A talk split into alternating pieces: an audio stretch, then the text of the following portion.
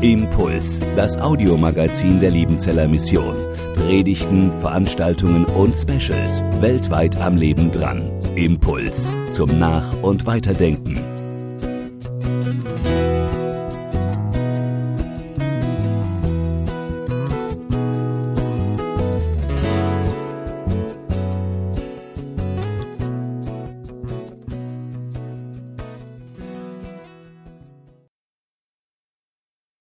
Habt ihr heute Morgen euren Antigentest gemacht?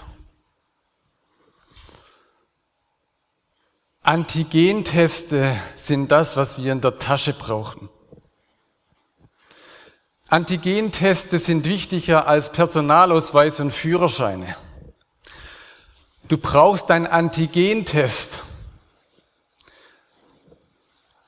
damit du endlich wieder leben kannst in dieser Gesellschaft.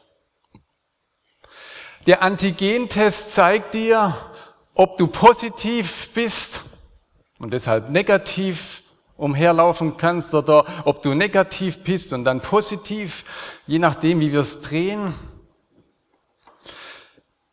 Egal, es kommt was raus bei jedem Test. Und jeder Test ist ein Urteil über dich.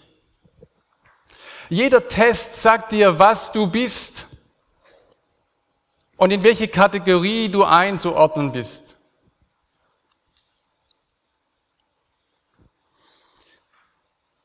Jeder Test ein neues Urteil. Und vielleicht habt ihr innen drin eine Hoffnung oder ein Gebet, Herr, lass den Test gut ausgehen, so wie orthodoxe Juden am Yom Kippur-Tag beten, gib uns ein gutes Urteil für das nächste Jahr. Hoffentlich komme ich durch, durch den Test. Was passiert denn eigentlich beim Antigen-Test? Da wird ja nicht ein Gen getestet, sondern die Kurzform für Antibody Generator, also für Antikörpererzeuger. Es wird nachgeschaut, ob da eben diese Spikes vorhanden sind, die irgendwie auf dem Virus drauf sind, keine Ahnung, ich bin kein Mediziner. Und diese Spikes, die haben eben diese Oberflächenstruktur, wie bei einer Krone, bei Corona, diese Spikes wie so, so Spitzen, die da sind, wie so Dorne, die da sind, damit sie die Zellen angehen können und sich vermehren, indem sie das rausholen aus den Zellen, was sie brauchen. Und diese Viren vermehren sich und vermehren sich. Und dann mache ich den Test und in dem Test sind Antikörper drin und wenn die reagieren, dann ist klar, du hast eben Viren und noch nicht genügend Antikörper in deinem Blut oder in deinem, in deinem Körper, sondern die Antikörper sind hier auf dem Papier und das Papier zeigt dir an, dass es nicht gut um dich steht. Auf dem Papier kannst du es ablesen, dass es nicht gut um dich steht. So viel zu unserem Mikrokosmos im Körper.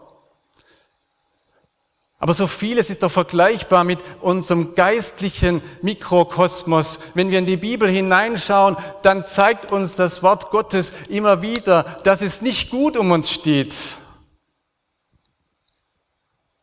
Oder das Wort Gottes zeigt uns negativ.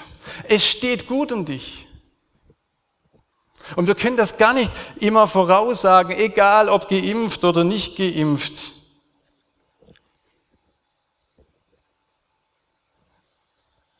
Wer hat in meinem geistlichen Leben das Sagen? Sind es die Viren oder sind es die Antikörper?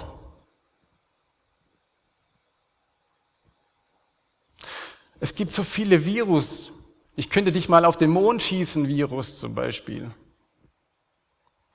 Wohngemeinschaft bei den Studenten. Da läuft immer alles glatt. Super. Vielleicht nach außen Aber da gibt es vielleicht einen Mitbewohner, Mitbewohnerin, die könntest du auf den Mond schießen. Und das ist so tief, dieses Virus, aber du sprichst es nicht aus, aber du kannst eigentlich die Person nicht wirklich ausstehen oder gehst dir aus dem Weg. Nein, bei den Schwestern gibt es sowas nicht und bei unseren Mitarbeitern erst recht nicht.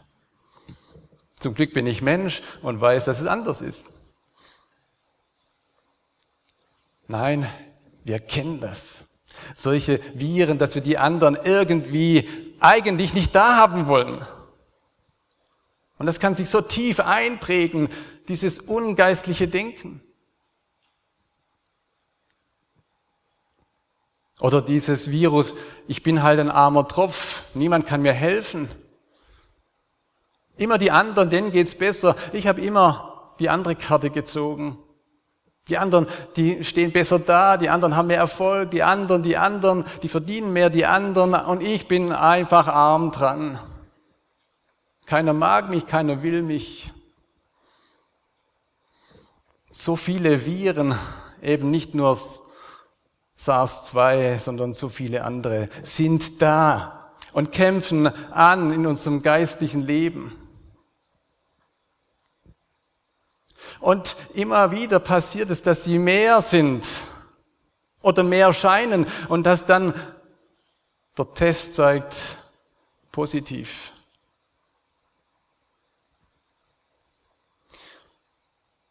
Der heutige Vormittag ist ein Quarantänevormittag. Denn was machen wir, wenn wir positiv sind? Wenn da Viren da sind, die stärker scheinen als die Antikörper. Wir begeben uns in die Quarantäne im Wissen, dass dann die eigenen Antikörper in den nächsten Tagen zunehmen, weil sie die Oberflächenstruktur dieses Spike erkennen und dann sich vermehren und dann dieses Virus ausschalten. Und wir alle leben im Wissen und im Glauben, dass Christus der Antikörper ist, der gegen diese Antigens angeht.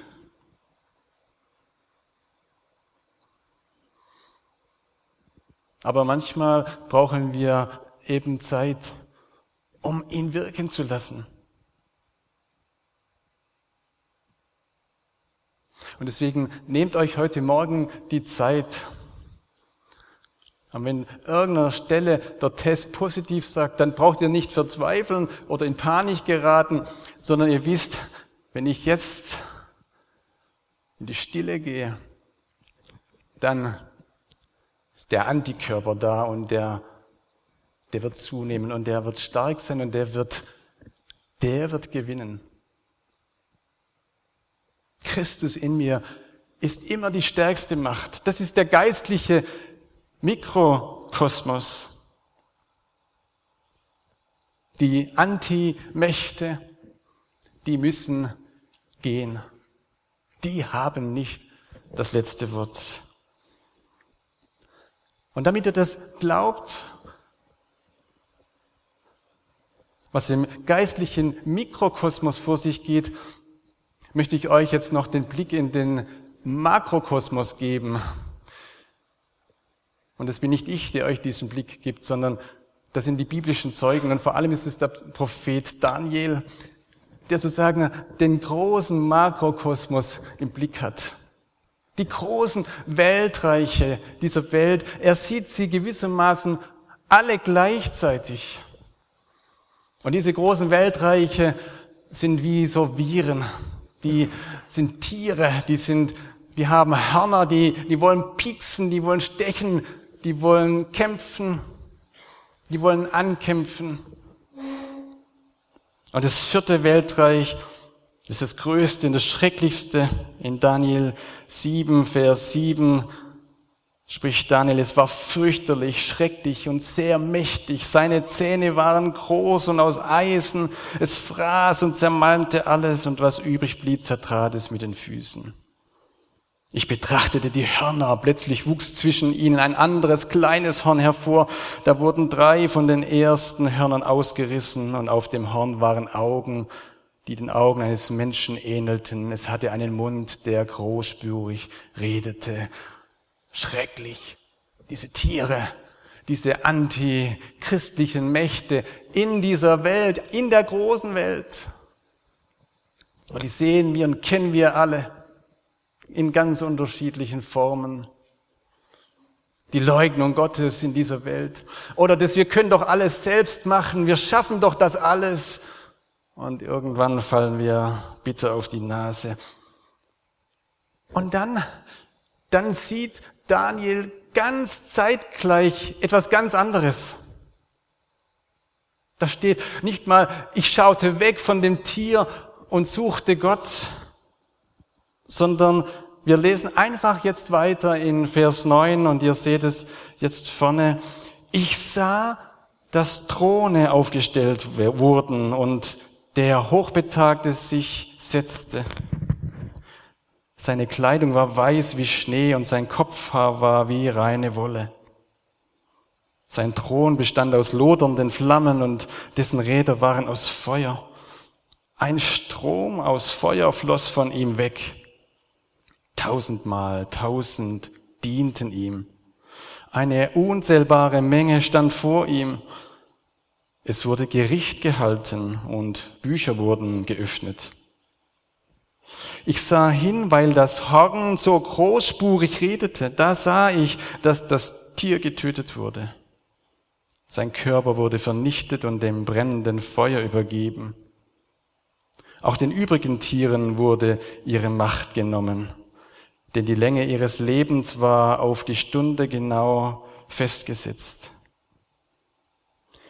In der nächtlichen Vision sah ich einen, der mit den Wolken des Himmels kam. Er sah aus wie ein Menschensohn.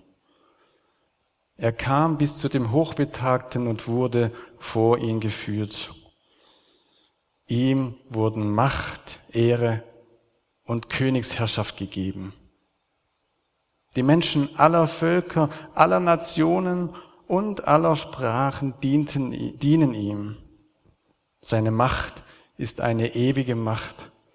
Sein Königreich wird nicht zugrunde gehen. Ja, die Antimächte sind stark und sie blenden uns oft.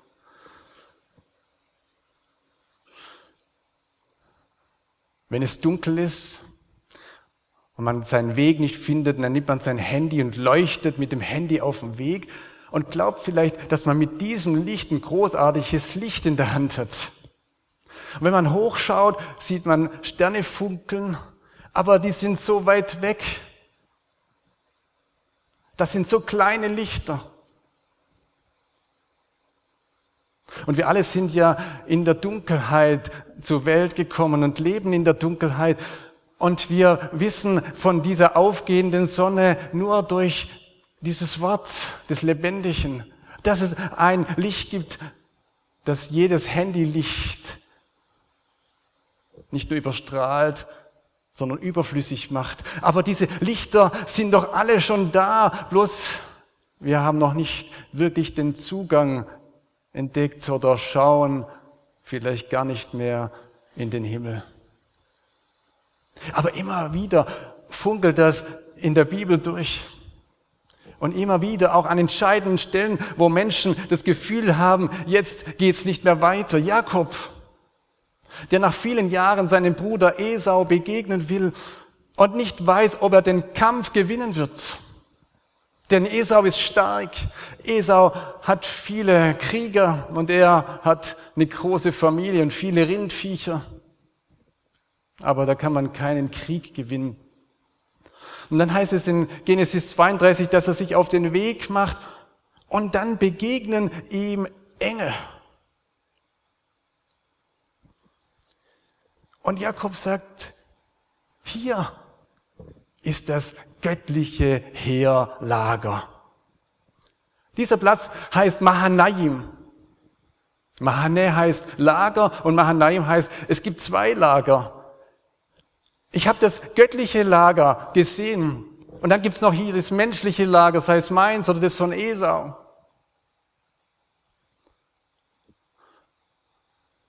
Aber das Entscheidende ist, dass ich das göttliche Lager, die göttliche Heermacht gesehen habe und die ist da. Die ist nicht irgendwann in Zukunft verwirklicht, sondern die ist jetzt da.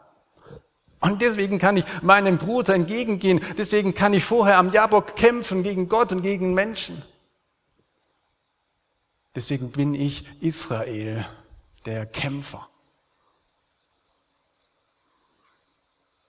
Oder denk nur an den Gehasi, der Angst hatte wie ein, wie ein Angsthase. Als Dothan belagert war von den Syrern, und er mit Elisa an der Mauer stand und überall um die ganze Stadt Soldaten bewaffnet bis unter die Zähne. Und er kriegt die Krise und Elisa steht da und sagt, was ist los? Die auf unserer Seite sind, die sind doch viel mehr als die Soldaten hier. Herr, öffne ihm doch mal die Augen für deine Heeresmacht. Und dann sieht er, was eigentlich Sache ist. Er sieht, die göttliche Heeresmacht. Er hat einen Blick in die Wirklichkeit Gottes, so wie Daniel hier hineinblicken darf. Und Daniel schildert uns die göttliche Wirklichkeit, den Allmächtigen auf dem Thron Gottes und Feuer, das da ist, um das zu zerstören, was was nicht Bestand hat vor Gott.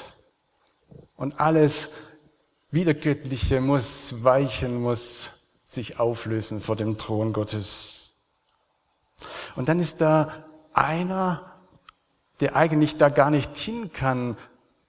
Ein Mensch vor Gott hat eigentlich ja keinen Bestand. Und die, die großen Tiere, die lästern, als wären sie Gott, haben ja auch keinen Bestand. Aber da ist einer wie eines Menschen Sohn, der wird vor ihn geführt.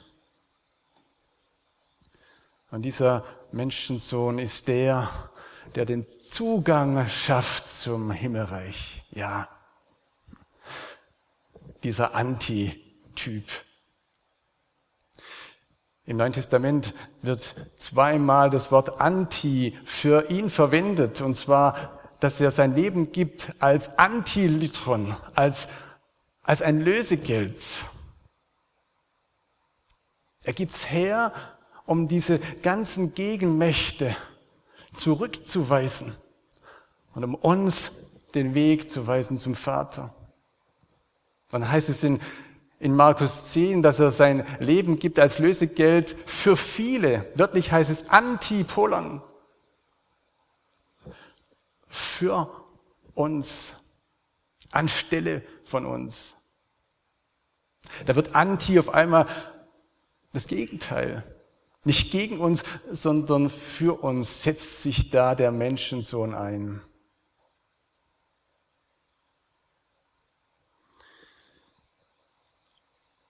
Und jetzt höre ich auf, weil mir es dann fast schwindelig wird, wenn ich das jetzt weiter denke mit euch. Da sind ja noch Throne, die da neben dem großen Thron stehen. Wer sitzt denn da drauf? Die Mutter von Johannes und Jakobus hat wohl was davon gewusst, von diesen Thronen. Und Jesus gebeten, guck, dass meine zwei Söhne auf den Thronen dann sitzen, links und rechts von dir. Und Jesus weist sie ab und sagt, das ist die Sache meines Vaters. Obwohl ihm die Macht gegeben ist, im Himmel und auf Erden, lässt er den Vater bestimmen, wer da auf, die, auf den Thronen sitzt und sagt trotzdem zu seinen Jüngern, ihr sitzt auf zwölf Thronen. Und Paulus sagt, wisst ihr denn nicht, dass ihr die Welt richten werdet, ihr, die Heiligen, ihr, die ihr zu Christus gehört? Ihr habt euren Platz dort in diesem göttlichen Reich. Da ist euer Stuhl. Da gehört ihr hin.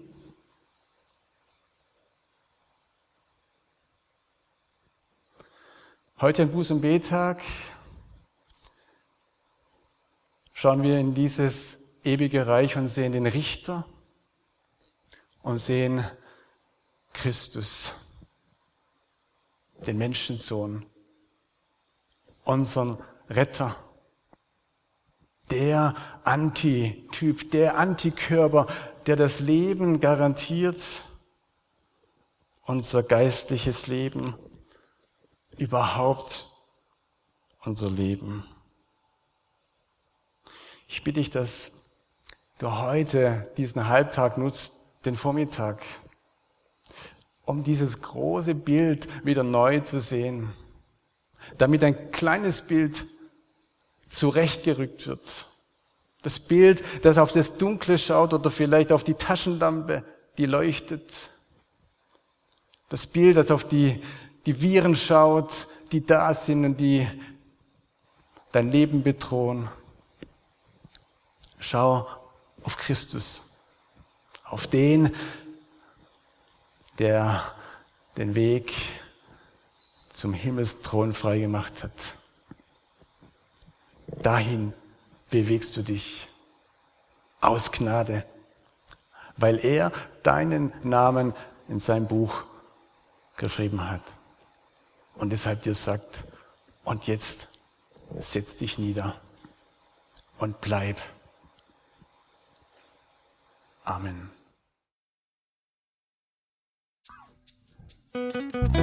Impuls ist eine Produktion der Liebenzeller Mission. Haben Sie Fragen? Würden Sie gerne mehr wissen? Ausführliche Informationen und Kontaktadressen finden Sie im Internet unter www.liebenzell.org. Die Liebenzeller Mission produziert ebenfalls das Fernsehmagazin Weltweit am Leben dran. Informationen zur Sendung und zum Empfang gibt es unter www.weltweit-magazin.de.